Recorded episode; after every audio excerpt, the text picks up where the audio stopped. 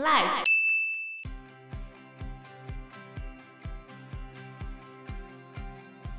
他们会先帮你打预防针，跟你讲说旁边人会怎样怎样阻止你，他们都是错的，来关闭你的大脑，让你不要接收到外面的资讯，让你自动形成一个资讯的孤岛，而且你就会觉得你在这个小圈圈里面才是对的。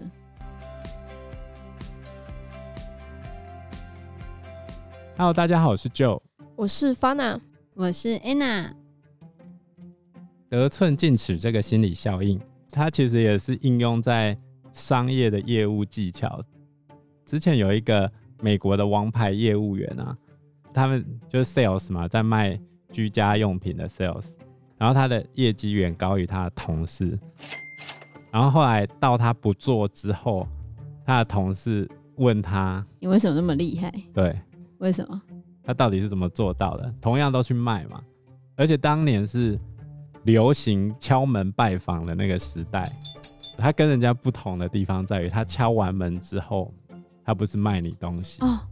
先问你可不可以给我一杯水，卸下你的心房，走入你的家门。哦，先跟你聊天之类的。重点在他跟你要水喝，因为人类有给你施小惠的一种心理。伟大，帮你一个忙。帮你一个小忙，他要到了这个小忙之后，他就可以要更大的忙，然后一步一步挖进去，让你买他的东西。大家心里不觉得毛毛的吗？可是那只是先进去人家的家门而已啊。人会有一种倾向，我现在这个小忙都帮了，再多一点点也不怎样啊。可怜呢。哦，对，就也是那种得寸进尺的概念。其实这个可以应用在非常多的方面啊。比如说交女朋友的时候牵牵手可不可以？搭搭肩可不可以？再来就亲亲小嘴可不可以？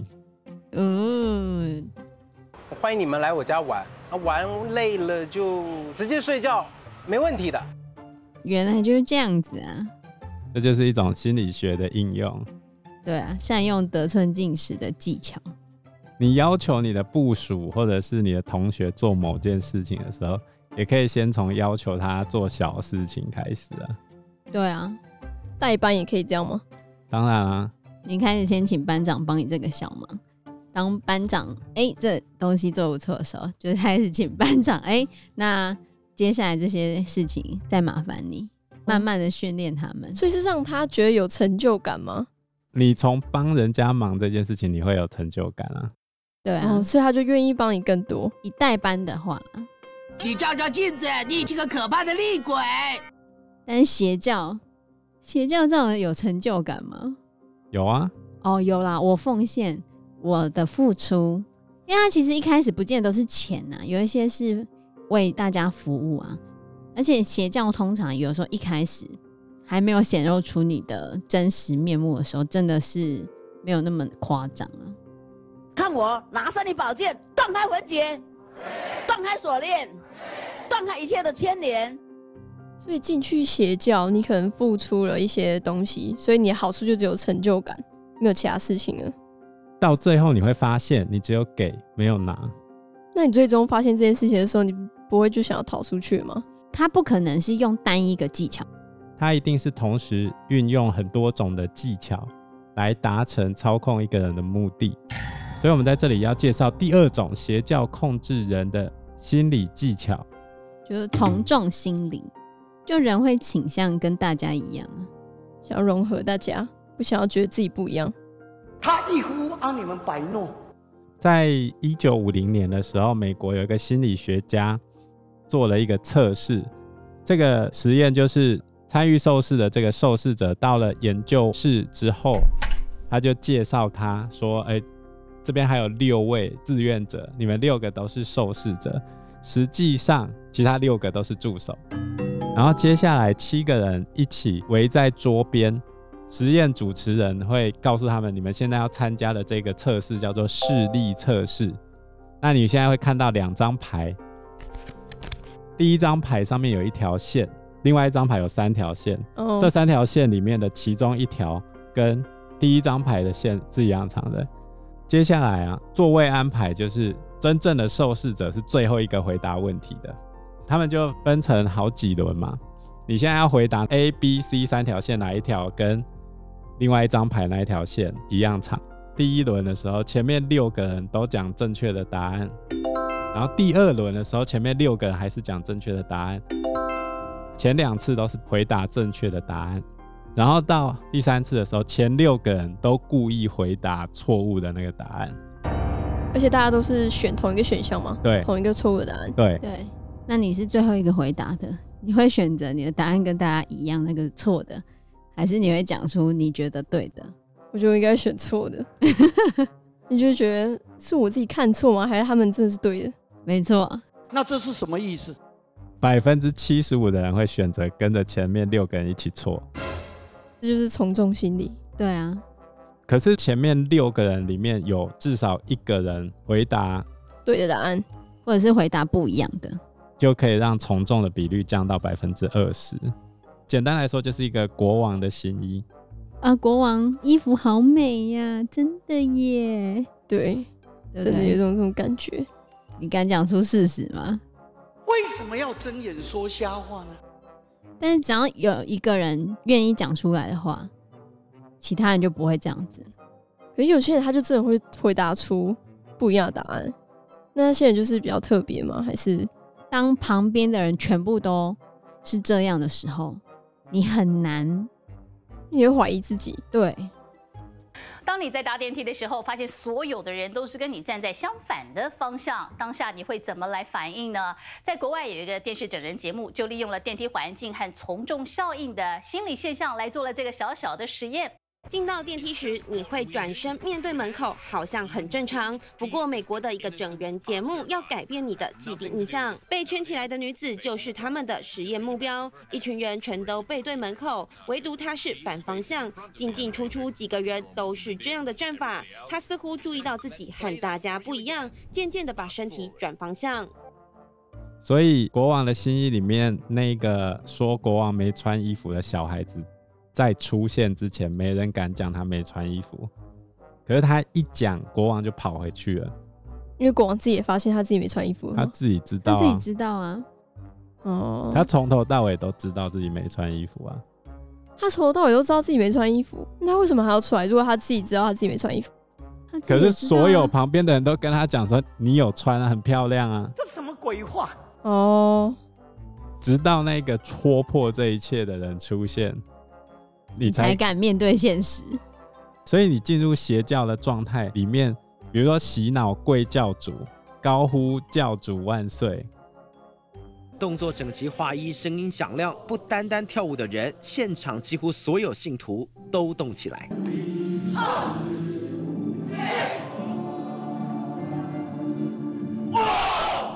短短三分钟佛舞法喜充满，但影片一流出，引发外界讨论。尽管参与宗教活动是个人自由，但看看他们，每位警消都身穿制服，而参与单位包括警政署、消防署外，还有移民署、海巡署，都身穿制服来跳佛舞。佛心施治，生生世世。你在所有人都这么做的时候，你不会觉得有什么奇怪。这时候突然有一个人从场上站起来，就说他有什么了不起？只要有一个人，就会有人跟着他一起走。但是那一个人会出现吗？百分之七十五嘛，所以四个只会有一个啊。他们要怎么去排除这种异议呢？就排除其他人的那种反抗的心理。有一些时候，他们就会利用隔绝外界联系的方式。就建立一个孤岛社会，像裹小脚一样裹起来。像少龙教主的仙女般，他们就会禁止仙女跟她的家人、跟她的朋友联系，然后把仙女关在他们的场所，其实就是有点限制仙女们的自由。就讲这三个字，凭什么？然后还有像有一些邪教，他们也是用这样的方式来去建立一个让你没有办法得到外界其他人的意见。你旁边的这些全部都是邪教分子，你要脱离出去一个空间，知道别的想法，它是避免你脱离出去的。就好像直销他们在做的时候，朋友，先别管珍珠了，你听过安利贺宝福吗？他们会先帮你打预防针，跟你讲说旁边的人会跟你讲什么什么什么什么什么，来关闭你的大脑，让你不要接收到外面的资讯，跟你讲说旁边人会怎样怎样阻止你，他们都是错的，让你自动形成一个资讯的孤岛，而且你就会觉得你在这个小圈圈里面才是对的，做的行为在这个小圈圈里面都会受到赞赏。假设你真的跑出去，发现哎、欸，外面世界根本不是这样子啊。那你就会缩回去那个小圈圈，就会想要回去。对，是哦。那如果你再也没办法回去了呢？然后这时候你身边全部人都在反对你的时候，你就会回来原本的那个状态吗？邪教吗？对。假如今天邪教已经破灭了，但是你不会希望它破灭，即使教主真正被戳破，你都不会希望它破灭。魔化的程度太深了啦。为什么？这要讲到下一个心理学的机制，就是你今天付出了一个成本，付出的越多，你要人认账是很困难的。比如说，你投资股票或投资某一项事业，你投资的越多，要你认赔就越不可能，就会开始自我辩护，你就会自己替他自圆其说啊，自己骗自己，这就是沉没成本的问题嘛。你如果认清楚现实，那过往的付出就到此为止。可是没有多少人在做决定的时候不把前面的投入成本纳入考量，这件事情就叫做沉没成本谬误。所以，当你对一个人的感情放得越重，你就会看得越重。即便他打你，接下来你就会合理化他的行为，因为他爱我，他才打我，对啊，之类的吗？这一种就是。可以拿来解释斯德哥尔摩症候群啊！杰哥，你干嘛？哎，让我看看你发育正不正常啊！杰哥，不要啦！为什么那些被家暴者很难脱离，或者是那种为什么受害者会爱上加害者？可是他完全不认识加害者，因为你已经陷入一个那种认知失调状态的时候，你就会去调整你的想法。你要怎么去解释，让你自己不要那么痛苦？就是我真的爱上的那个加害者，这样我就不会那么难受了。因为时间关系，我们这一集节目就到这边喽。谢谢大家，谢谢大家，谢谢大家，拜拜，拜拜，拜拜。